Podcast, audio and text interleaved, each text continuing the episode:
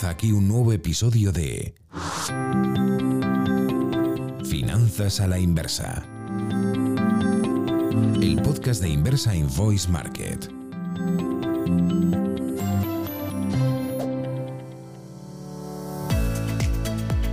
Hola, bienvenidos al tercer podcast de Finanzas a la Inversa. Yo soy Ani. Yo soy Berta. Y bueno, como ya sabéis, las diferencias entre las distintas plataformas crowd, hoy ya podemos profundizar en el crowdfactoring. Para ello abordaremos conceptos como factura, efecto comercial, cesión de crédito, endoso, librado, cedente, para así poder llegar a entender con claridad lo que es el factoring y el crowdfactoring.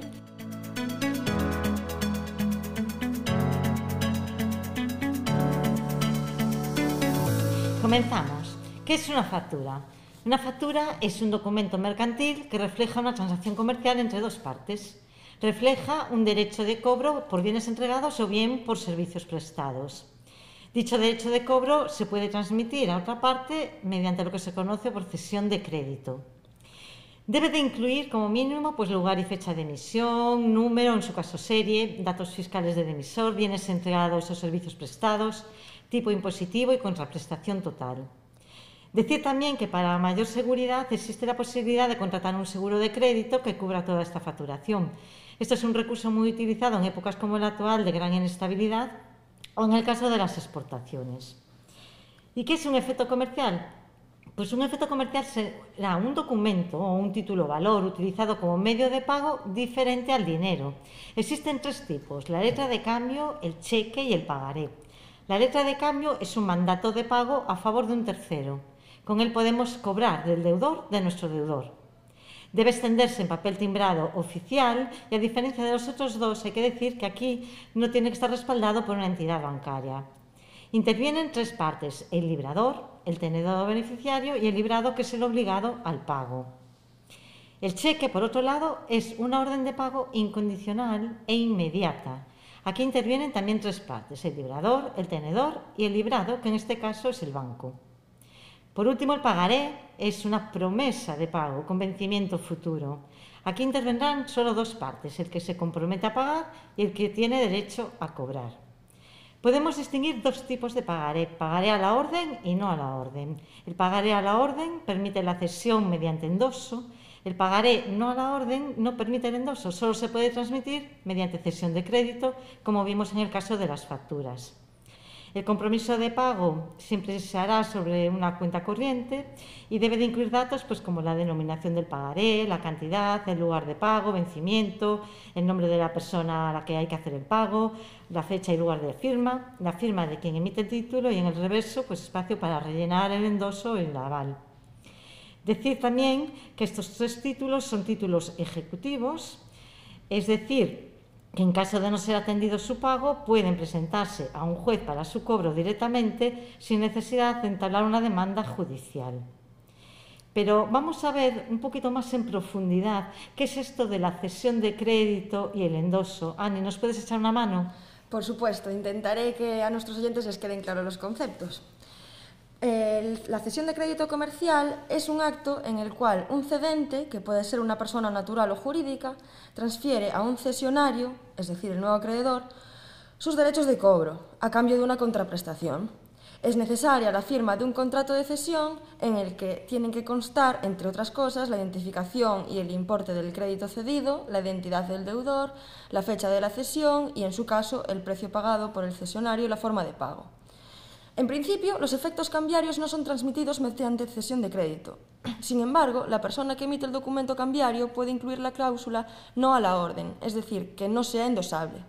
En este caso, la transmisión del crédito representado por dicho efecto cambiario solo podrá efectuarse a través de un contrato de cesión de créditos, que es lo que comentó Berta anteriormente de los pagares no a la orden. Vale, por otra parte, otro concepto así para aclarar es el endoso. El endoso es una declaración puesta en un título o valor, que puede ser un cheque, una letra de cambio, un pagaré a la orden, por el cual se transmite el derecho de cobro a un tercero, el endosatario. En este acto se realiza la firma del acreedor endosante en la parte de atrás del título. Es necesario hacer la entrega del documento al nuevo acreedor para que sea efectivo el endoso. También hay que recalcar que el endoso tiene que ser total, es decir, no se puede endosar solo una parte de la deuda. Hay que reflejar la cantidad a pagar, a quién va dirigido y el lugar y la fecha donde será efectivo el pago. Además, para cobrarlo debemos dárselo a nuestro banco para que gestione el cobro con la otra entidad. En ambos casos, tanto en la cesión de crédito como en el endoso, tenemos dos actores fundamentales, el librado y el cedente. El librado o deudor es la persona o empresa obligada al pago de un efecto comercial.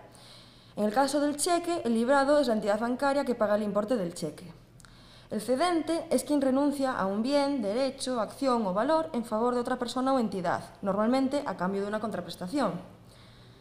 Entonces, ahora que ya tenemos más claros los conceptos básicos, yo creo que ya podemos entender conceptos como el factoring y el crowdfactoring y cómo funcionan. Estás escuchando Finanzas a la Inversa, el podcast de Inversa.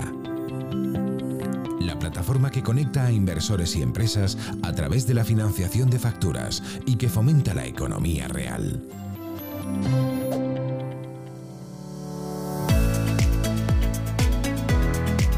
Comenzamos explicando qué es el factoring. El factoring es un contrato en el que una empresa cede normalmente todos sus créditos a una entidad financiera para gestionar su cobro y anticipar las facturas. Surge, por tanto, para dar solución a los problemas de liquidez de las empresas, que curiosamente en muchos casos son empresas que obtienen beneficios, pero que tienen dificultades para hacer frente a sus obligaciones y compromisos financieros a corto plazo. Estas empresas tienen un incremento en su cifra de ventas, con lo cual, por lo tanto también en su cuenta de resultados, pero el cobro de las facturas en muchas ocasiones se dilata demasiado en el tiempo. En estos casos, eh, conseguir eh, cobrar con anticipación estas facturas es un recurso fundamental para la continuidad del negocio de dichas empresas. Por tanto, podemos decir que las empresas acuden al factoring para tener financiación de sus facturas pendientes de cobro. Mediante un contrato de cesión, como hemos comentado antes, se consigue el cobro anticipado de la misma, descontado unos intereses y unas comisiones. Pero tenemos dos tipos de factoring, el factoring con recurso y el factoring sin recurso. ¿Qué quiere decir factoring con recurso? Pues que aquí la entidad financiera no compra la deuda. Es decir, la empresa cedente tiene que responder de esa deuda. El factoring sin recursos, sin embargo, sí se trata de una compra de deuda por parte de la entidad financiera que permite darla de baja del balance. En estos casos, las condiciones de financiación suelen ser más estrictas, pudiendo llegar a pedir un aval.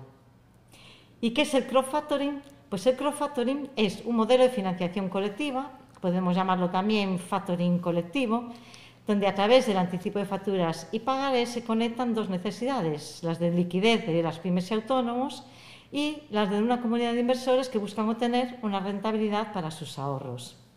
Se trata de un mercado de facturas donde tenemos tres actores, la empresa autónoma, los inversores y la plataforma que los conecta y que, eh, digamos, ejerce de intermediaria. Hablamos de un modelo de economía colaborativa, no especulativa, que invierte en la economía real.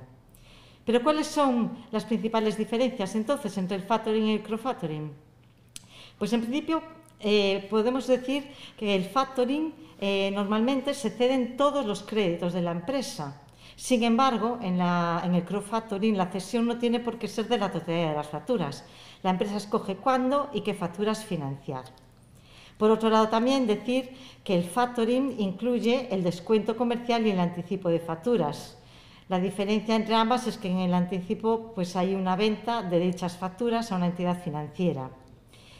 Y sin embargo, el crowdfactoring es el anticipo de facturas o descuentos de pagares donde se ceden los derechos a la plataforma y los que compran son una comunidad de inversores. Llegados hasta aquí, Vamos a preguntarnos entonces cómo se invierte en crowdfunding, cómo se invierte en inversa. Pues en nuestro caso, tras tener un perfil registrado en la plataforma, se accede al mercado de facturas, donde cada usuario puede elegir entre varias opciones. Eh, puedes invertir en una, en cinco o en las que quieras.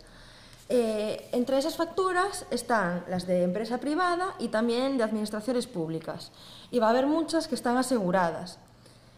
Entonces, Tú eliges una factura, inviertes la cantidad que quieras y otros inversores harán lo mismo. Esa una factura, cuando esté al 100% cubierta, es el momento en el que está formalizada. Y en ese momento es cuando las empresas reciben su financiación y los inversores reciben su rentabilidad por adelantado. Y este hecho de ser por adelantado, pues da la facilidad de poder invertirlo al momento otra vez, así sacando rentabilidad de la rentabilidad, lo que se conoce como el interés compuesto. O sea, ya como resumen, podemos decir que el crowdfunding es un instrumento basado en la economía colaborativa, que está basado en una relación justa entre las partes, sin comisiones abusivas, más transparente, sin letra pequeña, donde todos los contratos están públicos en la página web y siempre buscando la máxima seguridad. Buscando esta seguridad, todas las relaciones estarán reflejadas contractualmente, en nuestro caso a través de la red blockchain. Todas las facturas y pagarés serán analizadas por un equipo experto y el dinero de los clientes estará custodiado en cuentas segregadas, donde no se podrá tocar el dinero de los clientes ni especular con él. Es decir, que gracias a la tecnología y a través de plataformas online, de economía colaborativa, todos tenemos en nuestras manos una herramienta de inversión rentable, más ética, ya que repercute directamente en la economía real. Invirtiendo en facturas y en pagares estamos ayudando a nuestras pymes y autónomos sin renunciar a la rentabilidad que queremos obtener. Plataformas como Inversa, además, ofrece la posibilidad de invertir desde cantidades muy pequeñas, buscando un producto que sea accesible para todo el mundo. En nuestro caso, desde 20 euros, todos podemos convertirnos en inversores. Terminamos diciendo que el crowdfunding es un modelo de financiación colectiva basado en la comunidad, donde la suma de pocos se convierte en mucho.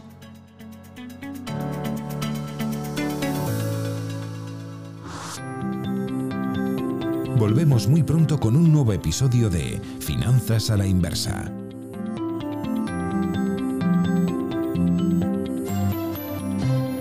Si quieres plantearnos dudas o sugerencias, escríbenos a hola.inversa.es.